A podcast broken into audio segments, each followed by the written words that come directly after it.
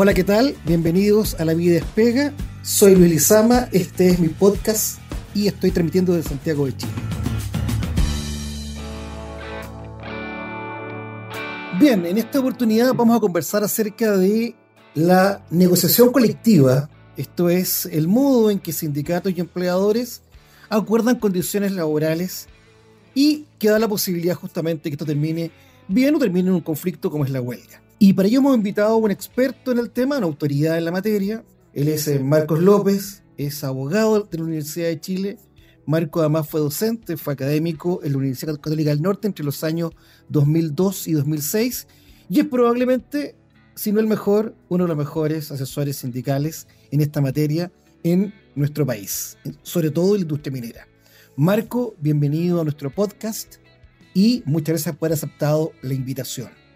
Gracias Luis. Eh, bueno, primero que todo agradecer esta oportunidad de poder participar en este ejercicio de compartir algunas ideas, impresiones respecto a una materia tan relevante como es la negociación colectiva. Así que encantado de la invitación y aquí estamos a tu disposición. Marcos, vamos eh, derechamente al grano.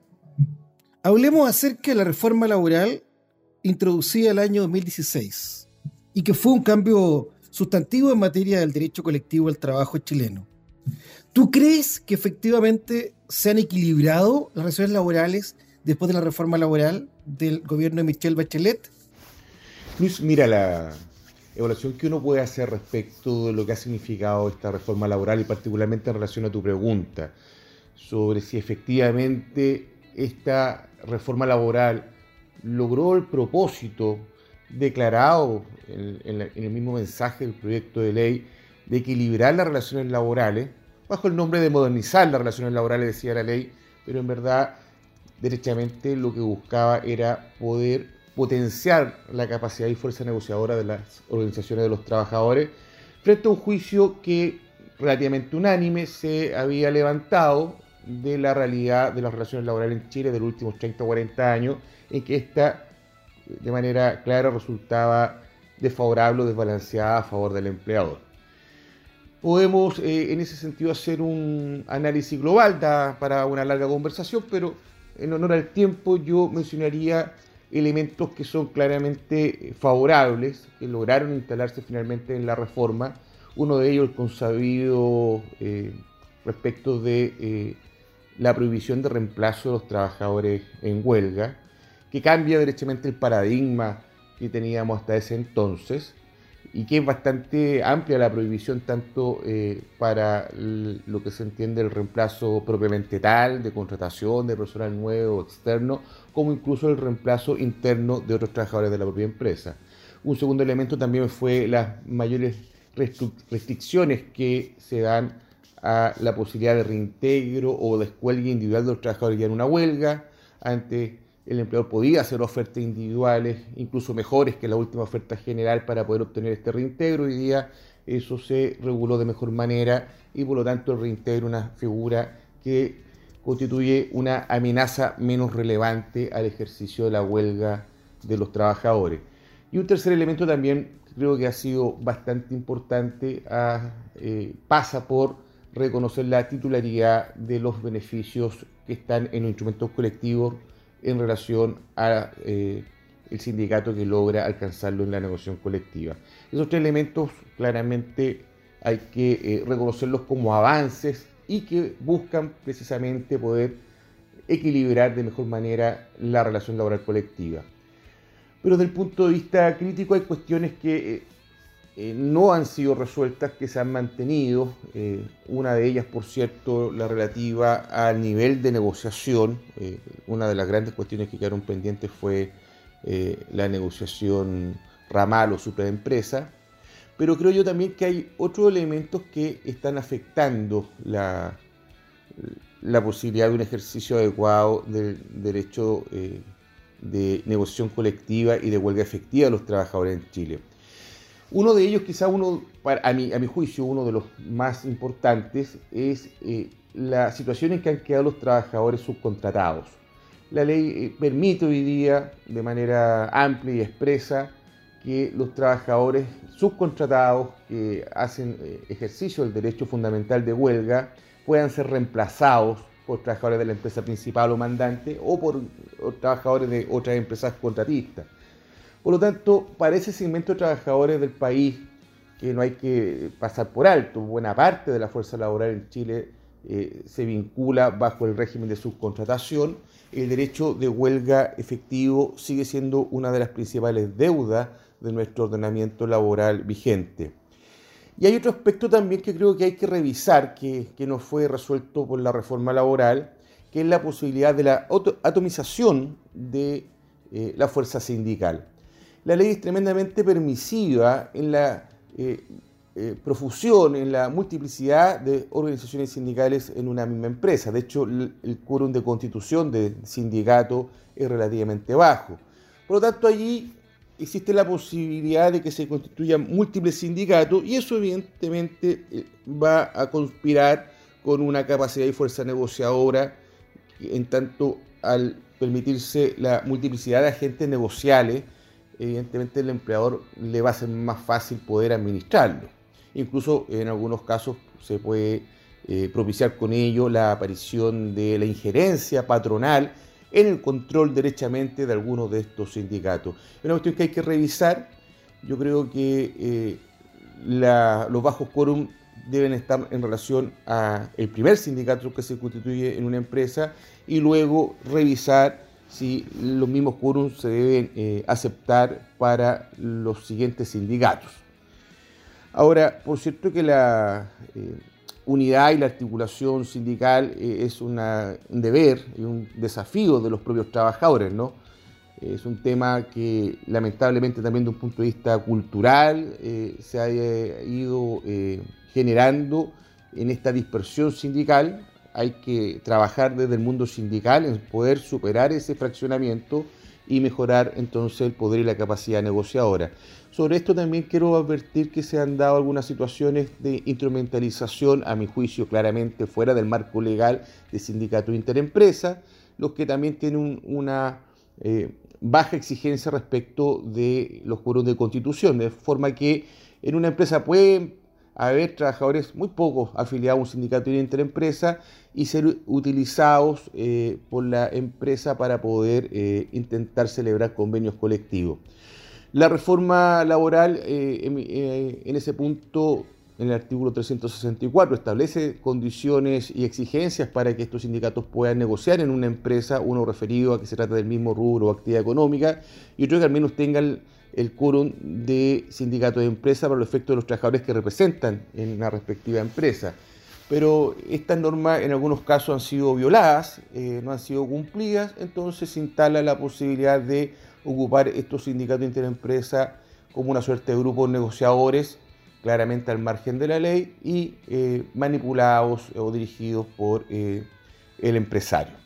Son cuestiones que deben ser revisadas, algunas que falta complementar legislativamente, otros que deben ser revisados en términos de su cumplimiento estricto, como el caso de los sindicatos interempresas. Yo creo que hay normas que derechamente se están infringiendo o no cumpliendo y que eh, deben colaborar todos estos eh, elementos en seguir este camino, este tránsito hacia un fortalecimiento de la actividad sindical que creo que es relevante en una vía social sana. Marco, tú has hecho una muy buena revisión crítica de la reforma laboral. Nos, has hablado de que hay una versión pop del grupo de negociador, que es el Interempresa. Y nos has dicho que además a nivel de fragmentación, eh, por parte del empleador, la fórmula más eficiente es evidentemente centralizar, ¿no? Porque la contratista, cuando haga efectiva la huelga del sindicato, va a poder ser reemplazada íntegramente por la empresa principal. Pero volviendo al tema, pensando en, que tú eres un asesor eh, sindical, y cuando uno negocia en forma arreglada, está lleno de plazos, de ritos, está lleno de eh, procedimientos que hay que cumplir. Eh, la pregunta yo, yo te quería formular en esta materia es la siguiente. ¿Cómo es posible negociar bajo este diseño legal desde el punto de vista de la seguridad sindical de un modo que sea eficiente? Luis, eh, efectivamente tu pregunta apunta a una de las también eh, falencias que ha sido criticada de nuestro eh, ordenamiento desde el punto de vista de la reglamentación o excesiva reglamentación, que fue uno de los aspectos que sabemos bien ha sido levantado a niveles de, de OIT, entre otros.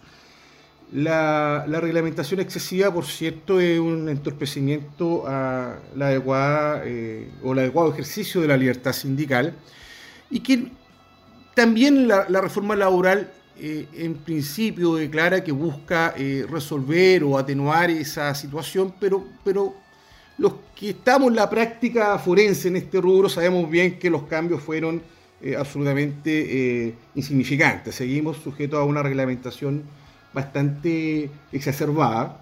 Y respecto a tu pregunta en particular de los plazos, es una cuestión que eh, genera un eh, estrés sobre la negociación sustantiva en sí misma, ¿ah? porque muchas veces eh, los asesores, el equipo o la comisión negociadora, ya sea de la empresa o el sindicato, tienen un ojo puesto en, la etapa, en los plazos, en, en, que hay que reclamar o impugnar, etcétera en los distintos aspectos que la normativa establece, que son plazos como tu pregunta lo afirma bien, tremendamente eh, breves. ¿Cómo se enfrenta esto eficientemente mientras se mantenga este estado de, cosas eh, desde el punto de vista normativo? Eh, preparando con anticipación el proceso, no hay otra, otra alternativa. Proyectar es un ejercicio bastante, no sé, subjetivo, las posibles cuestiones de legalidad que pudiesen presentarse. Hay otras cuestiones que son consabidas, que son la conformación de los equipos de emergencia, por lo tanto, del punto de vista sindical, hay un plazo quizá el más agotado de todo eh, el procedimiento reglado, que es la respuesta que da la Comisión Negociadora Sindical a la propuesta que hace en la respuesta al proyecto eh, el empleador, ¿no es cierto?, de los equipos de emergencia sobre todo cuando son empresas grandes que tienen altos niveles del punto de vista o complejidades eh, eh, técnicas, organizacionales y productivas, como el caso normalmente de las empresas eh, en donde están los sindicatos que yo asesoro, empresas mineras de alguna o gran envergadura. es un trabajo que necesariamente uno prepara con anticipación. ¿no? ¿no? puede uno en 48 horas empezar a ver cuáles son los trabajadores que están en condiciones de poder eh, integrar equipos de emergencia, ¿no es cierto? Cuáles, cuáles son las dificultades, etcétera. Y todo eso implica eh, de antemano una, preparación. Eh, y lo que no se pueda preparar, evidentemente, estresará, tensionará la carga de trabajo de esos días con el perjuicio de las conversaciones sustantivas que en teoría no deben suspenderse, dice la norma, ¿no? Por ejemplo, el tema de las reclamaciones de legalidad no suspende en el curso de la negociación, pero en, los hechos sí lo, suspende o lo relativiza porque, eh, eh, particularmente desde el punto de vista sindical, la estructura eh, de soporte, ¿no? el backup que hay ahí de, son los dirigentes y, asesores, y algunos sindicatos no tienen ni asesores, entonces evidentemente eh, genera una, recarga enorme. En las asesorías que nosotros desarrollamos, que son con equipos más amplios de abogados y otros profesionales, quizá el trabajo se puede organizar y enfrentar de mejor manera, pero yo diría que es la excepción. ¿no? Los sindicatos mineros tienen eh, condiciones eh, propias y muy particulares en nuestro país respecto de sus capacidades económicas, por lo pronto, que no la tiene el sindicato común y corriente en nuestro país. Entonces, un sindicato pequeño, eh, con pocos recursos, enfrentar esto, de verdad, eh, la tarea se le hace bastante eh, compleja. Marco, tú nos has hablado que hay tres niveles de negociación. Cuando se negocia en forma arreglada, una mesa en la cual la idea es llegar a acuerdos, y en forma paralela tenemos los equipos de emergencia y también estos reclamos e impugnaciones, lo que hace muy compleja la tarea de poder negociar y llegar a un buen acuerdo, ¿no? Porque nos distraemos en, en otras ocupaciones que son paralelas.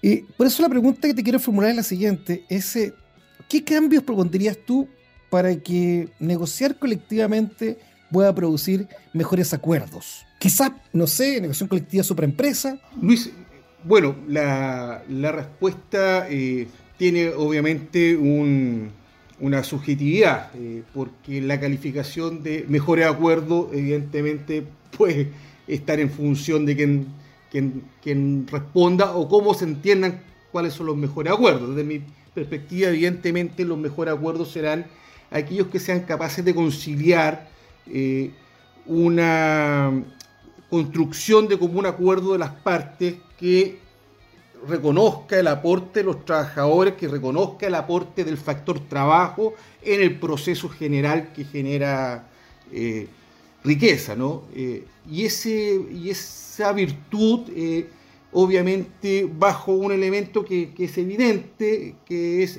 mantener también las bases de la empresa que puedan sostenerse y mejorarse en el largo plazo. ¿ah? Por lo tanto, bajo ese concepto voy a responder eh, en donde claramente quiero enfatizar, eh, porque esto es una discusión de antiguo, ¿no? Eh, de cuál es el rol de la negociación colectiva. ¿Ah? es un mero asignador de recursos hacia la mano de obra en función de las condiciones de mercado o, en la cual se desenvuelve la industria que está negociando. Es también eh, un elemento de redistribución de riqueza que los trabajadores pueden plantear legítimamente en el marco de la negociación colectiva.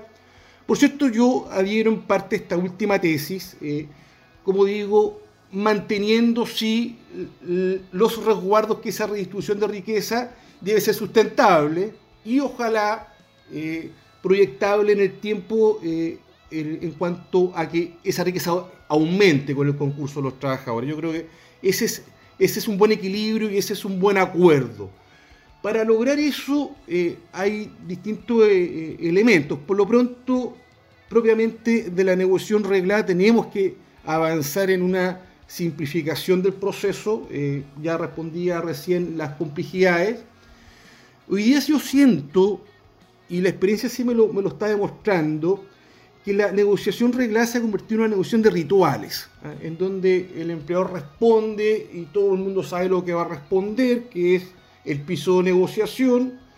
Eh, luego se gasta uno prácticamente un mes y medio en otros tantos rituales eh, para eh, el sindicato luego votar la huelga como otro ritual adicional y concentrar la negociación con la máxima presión y premura para ambas partes en la etapa de la mediación. ¿ya?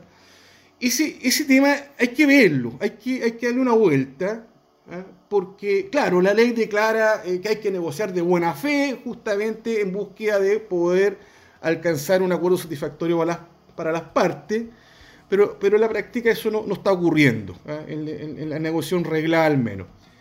Eh, ahí discutíamos con unos colegas eh, cómo poder cambios, ¿ah? cómo efectivamente hacer que las partes negocien eh, y sinceren sus posiciones de manera más eh, eh, expedita y sin estos rituales. ¿ah? y bueno, surgen algunas ideas como por ejemplo, derechamente, el tema de la mediación se ha convertido primero con la buena intención de dar una oportunidad a las partes para evitar llegar directamente a la huelga, se ha convertido finalmente como la negociación. ¿ah? Como, ¿ah? Por lo tanto, ¿Qué pasa si no hay mediación? ¿Qué pasa si el empleador se ve obligado a presentar efectivamente su última oferta, como el nombre lo indica, ¿ah? que, se convierta sustantivamente en su última oferta, que no haya espacio para blufear o jugar allí, y también los trabajadores tampoco tengan espacio para blufear con una huelga que saben que es una declaración que les va a permitir llegar a esta segunda etapa que es la mediación, es decir, en donde efectivamente ambas partes jueguen sus cartas. Eh, en, eso. Yo sé que es un poco disruptivo, digamos, para lo que es la historia de la dinámica de, la negociación colectiva, pero quizás si no es eso, buscar alguna fórmula donde efectivamente las partes puedan sincerar de mejor manera cuáles son sus reales eh, intereses eh, y posiciones negociadoras. Eh, eso yo creo que va, a facilitar que se negocie con mayor sinceridad, con las cartas sobre la mesa, ¿ah? y no se recurra a estos a estos juegos de negociación, ¿ah? que, yo también denomino el manual de cortapalo, cada, parte tiene su respectivo manual de cortapalo, pero, pero que finalmente lo único que conducen a una, eh, eh, a un estrés eh, negocial y, eventualmente a conflictos indeseados, porque si no se administra bien eh, esas cartas en los timings que, uno tiene que, ocupar, puede llegar a un conflicto que quizá era evitable. Ahora, respecto de, los mejores acuerdos, sin duda, del punto de vista, nuevamente poniéndome en, el rol de asesor sindical, que, estoy acá obviamente porque tengo una mirada y una convicción respecto de lo que es el mundo y las relaciones laborales, creo que debe eh, efectivamente avanzarse eh, en esa línea. La negociación superempresa eh, es un elemento claramente faltante en un diseño equilibrado y armonioso de relaciones laborales. La negociación a nivel empresa creo que en Chile ya ha quedado demostrado en los últimos 50 años que es un modelo de relaciones laborales agotado. Lo digo así fuerte quizá porque no ha sido capaz de, buscar fundamentalmente el equilibrio de la relación laboral, eh, producto de eh, lo que hablábamos quizá al principio, de la, fragmentación de la, fuerza laboral, que en una negociación empresa debería eh, resolverse, acompañado también con lo que dije de la exigencia de representatividad mínima de los agentes negociables. O sea, no cualquiera puede negociar, sino aquellos que efectivamente demuestren tener una adhesión significativa del colectivo laboral para poder generar legitimidad y vinculación normativa eh, respecto de esos procesos de negociación. Esto también creo que hace, hace falta para democratizar eh, la vida social. Eh, creo que la expresión de negociación empresa sigue estando confinada a una negociación muy economicista, si se quiere, de la relación laboral, en donde los sindicatos tienen que necesariamente dar una expresión eh, más amplia, más universal del mundo de los trabajadores en el proceso productivo. Y además es la experiencia que uno observa eh, que, que, ocurrió en los últimos 50, 60 años, post Segunda Guerra Mundial, en el mundo industrializado. O sea, no se, no se puede entender ni explicar eh, de alguna manera el desarrollo alcanzado por eh, aquellos países industrializados, particularmente Europa, sin un agente sindical relevante sentado en la mesa eh, a través de, los diálogos sociales amplios que han habido, estas concertaciones económicas y sociales y productivas que han logrado construir los sindicatos. Y finalmente creo que esa es la manera también en que los sindicatos puedan tener una incidencia real en la discusión de, eh, de algo tan relevante que es cómo se distribuye socialmente el fruto del trabajo mancomunado. Yo, creo que hay que romper el, clivaje, si bien se puede mantener en algunos aspectos a nivel de empresa, la forma en que eh, los trabajadores finalmente puedan dar una discusión en serio en este aspecto es necesariamente hacia, hacia una negociación supraempresa que habrá que regular, habrá que tomar algunos resguardos que son razonables desde el punto de vista del empresariado, pero eh, tenemos que ser capaces de construir una fórmula que permita aquello. Marco, tú nos acabas de decir que hay dos niveles ¿no? en los que podría proponer cambio. Uno respecto de, del diseño legal, en que las partes inseren sus posiciones, porque tú tienes toda la razón, o sea, uno cuando negocia colectivamente es como crónica una muerte anunciada, todos saben lo que va a meter el sindicato, lo que corresponde al empleador, la última oferta constituye efectivamente una oferta que no es la sincera, una oferta que el empleador la formula para el descuelgue individual, o, si no quiere descuelgue, bueno, eh, la que quiera hacer. Y eso evidentemente que distorsiona el modelo, ¿no? Porque las partes finalmente juegan eh, juegan un juego que, en realidad es perverso, ¿no? tiene malos incentivos. Pero nos dice que además está la posibilidad de avanzar hacia, hacia una forma de negociar en forma centralizada, ¿no? Esto es decir, y con correcciones a nivel de la empresa, en fin. La, la pregunta es obvia, ¿no?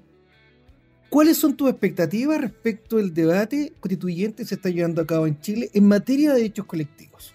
Tomando lo último, creo que, y esto no es misterio para nadie, eh, del mundo sindical, la gran crítica que hubo de la reforma laboral anterior, eh, al menos del punto de vista de voluntad política, fue eh, poder abrir derechamente la negociación al nivel supraempresa. Yo creo que hay que entrar y modificar la actual constitución que, establece esto como una garantía solo a nivel del trabajador con su propia empresa. Por lo tanto, allí habrá que proponer la primera modificación relevante y abrirla en esos términos. Creo que la discusión de, cómo se abre, si se garantiza tal cual como derecho, ¿no? o, se busca una fórmula matizada, es una cuestión que hay que discutir. Pero, pero evidentemente no puedes eh, ser eh, cortapisa como lo ha sido ¿ah? el, requerimiento de, incondicionalidad que se presentó precisamente respecto de la modificación a, la negociación del sindicato interempresa, se basaba en el, texto de, la constitución actual que, no permite la negociación eh, interempresa. Eso es lo primero. Lo segundo, creo que tiene que necesariamente hacerse cargo de algo que quizás está más atrasado en la discusión, pero también debería avanzarse al menos a nivel constitucional, que es eh, el tema de, la diferenciación de trabajadores propios y, subcontratados. ¿ah? si bien la norma establece que se prohíbe cualquier discriminación que no se base en la idoneidad o capacidad personal, ¿ah? norma que, en la letra eh, de la carta eh, base se ve bastante bien. En la práctica sabemos que eh, eso ha implicado una dificultad enorme. ¿no? se avanzó en, las condiciones de, igualdad de género al menos.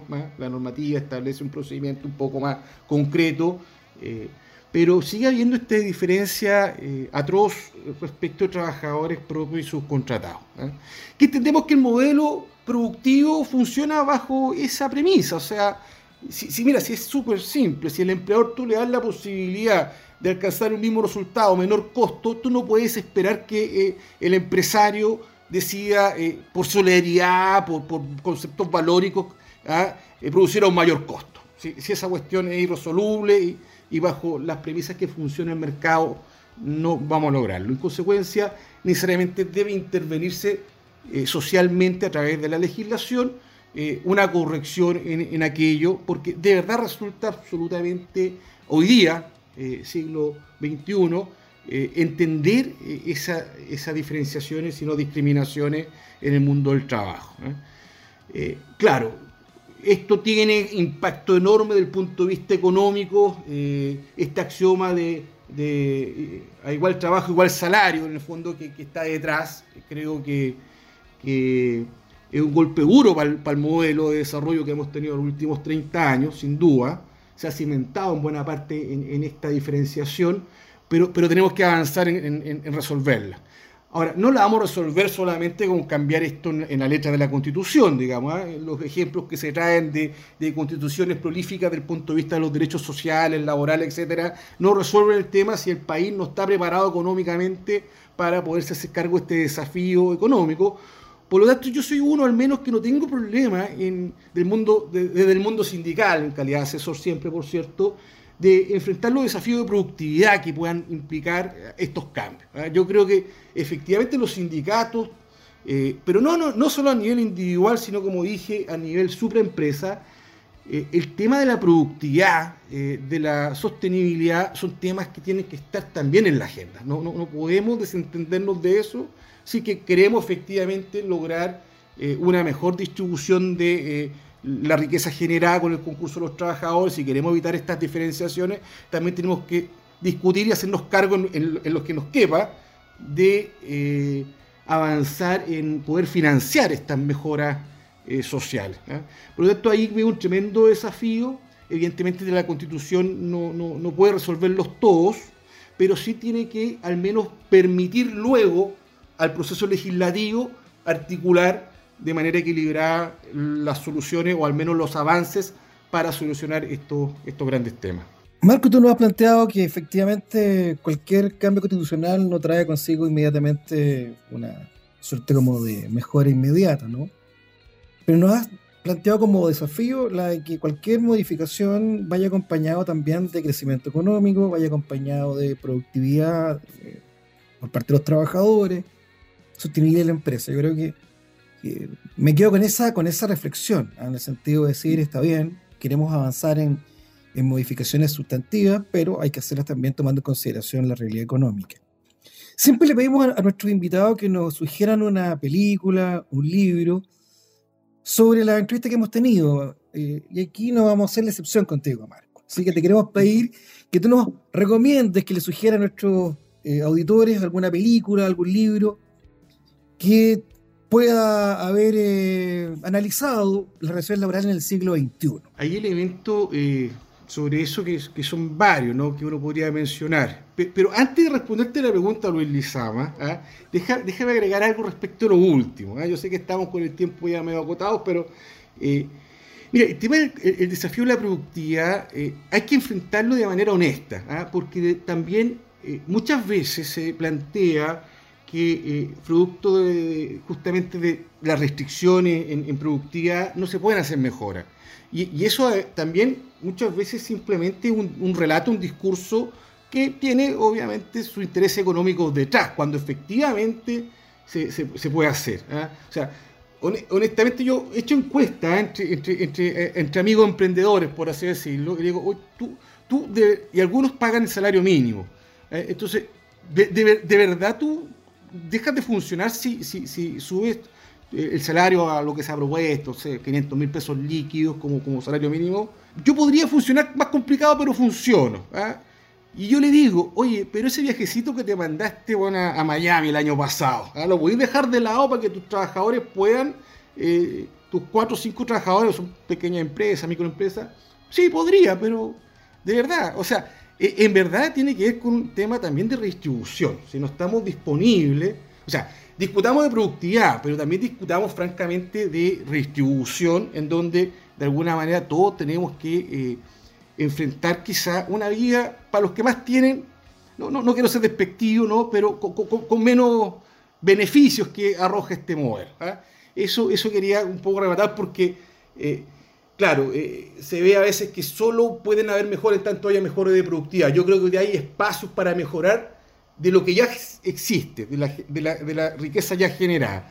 Sobre eso tendremos que discutir productividad, mejora de productividad. Bueno, respecto a tu pregunta, eh, mira, hay, algunos libros que no, hablan estrictamente de las relaciones laborales del, del, siglo XXI, porque esta evidentemente han tenido eh, eh, cambios notables, ¿no? el, tema de, de estas de los famosos, y entiendo que tú lo has conversado con otro entrevistado, toda la precarización del mundo del trabajo a través de que, creo que por ahí escuché, mi, jefe es una app, ¿no es cierto? Eh, el tema de, estos trabajadores o colaboradores, como se llaman, o partners, ¿ah? socios, etc. Yo, creo que eh, el mundo, eh, hay una parte del mundo laboral que está en, eso. Hay un, libro que, que me permito sugerir en eso, que tiene que ver también con el uso del tiempo que en general los seres humanos tenemos en función de una sociedad que es eminentemente exigente desde el punto de vista productivo, en donde el consumo lo plantea como una suerte de liberación, yo lo veo que es más bien una suerte de, sometimiento o servidumbre, eh, que es un libro, no sé si, lo he escuchado, que se llama No tengo tiempo. ¿ah? Es, de un español que es... Eh, Jorge eh, Morano, que eh, es Barcelona, es, Ediciones Acal, que es una editorial eh, evidentemente alternativa, que trae contenidos críticos del sistema y el modelo económico en vigencia, ¿ya? que justamente lo que hace es hablar de cómo hoy día, un libro reciente de 2018, en donde habla precisamente de este fenómeno en donde eh, cómo nos, todos, por tratar de obtener esta liberación a través del consumo, vamos quedando atrapados en el uso vital de nuestros tiempos. ¿ah? Eh, es claro, quizá en una expresión no tan colectiva, sino más bien de, modelo, ¿ah? eh, pero, me, pero me permito recomendarlo. Ahora, hay obras que para mí siguen siendo bases. ¿ah? Eh, películas, por ejemplo, eh, Germinal, no sé si tú la, viste, eh, ¿ah? ya te perdió de, del año, de los años 90, ¿ya? que es muy antigua, eh, habla del fenómeno obrero del carbón de finales del siglo XIX, con una huelga muy, muy compleja, pero más allá del contexto histórico, eh, lo que yo valoro de esa, de, esa película es eh, un poco de la perspectiva para los que no son obreros, y no, a veces no sufren las, dificultades del obrero, eh, ver cómo opera el enfrentamiento, las contradicciones, los costos que paga un obrero por organizar una lucha sindical. Eh, tremendamente eh, cruda la película, por cierto. ¿ah? Eh, quizá uno podría decir, este se quedó pegado en el manifiesto comunista de, ah, mitad del siglo XIX, pero, pero sí proyecta en el tiempo los costos de, de enfrentar la lucha sindical, que pueden ser más atenuados hoy día, sin duda, pero que no es fácil. Yo, yo siempre la recomiendo a los dirigentes sindicales para saber en lo que se meten. Es que, incluso las luchas sindicales pueden muchas veces terminar en derrotas absolutas, como el caso de, este, esta película que está basada en, la obra del mismo nombre de eh, Emil Solá, digamos. ¿ah? Eh, y una película más reciente, también, ya, ya que me preguntaste, que, también me, me interesa eh, no es de una gran factura quizá y tiene un nivel de propaganda en sí misma, eh, obrera, que es eh, la, clase obrera se va al paraíso, una película italiana de principios de los 70, ¿ya?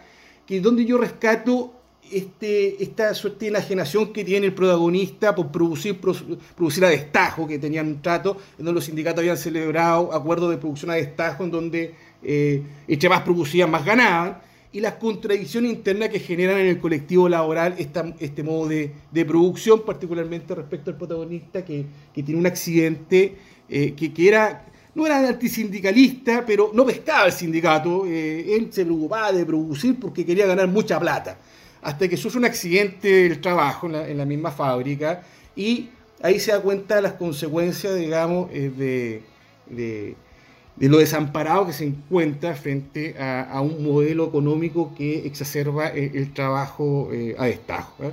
son también parte de películas que puedo, que puedo recomendar.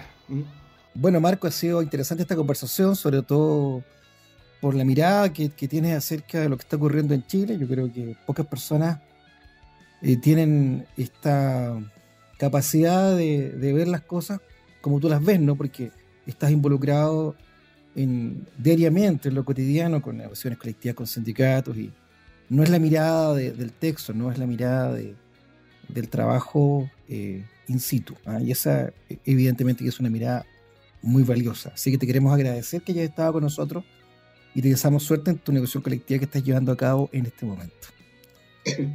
Bueno, gracias Luis por las, primero que todo por la invitación, por esta oportunidad. Efectivamente creo que eh, el debate del mundo del trabajo y particularmente lo que me apasiona a mí, que es el mundo del derecho colectivo, de las relaciones laborales, es un debate siempre vigente, de primer orden. Y bueno, efectivamente creo que el país se apronta eh, en los próximos años a volver a discutir esto. Ojalá que lo podamos hacer con altura de miras, eh, sensatamente, y en beneficio en general de, de la sociedad toda y particularmente creo que eh, en eso tanto tú, yo y otros expertos en la materia tenemos un rol que, cumplir. Gracias por estar escuchando nuestro podcast La Vida Espega. La pregunta que les queremos dejar, la planteó nuestro invitado, es acerca de justamente el tiempo, ¿no? ¿Somos esclavos del tiempo o nos liberamos a través justamente del trabajo excesivo? Soy Luis Lizama, esta es La Vida Espega, estoy de Santiago de Chile. Hasta la próxima.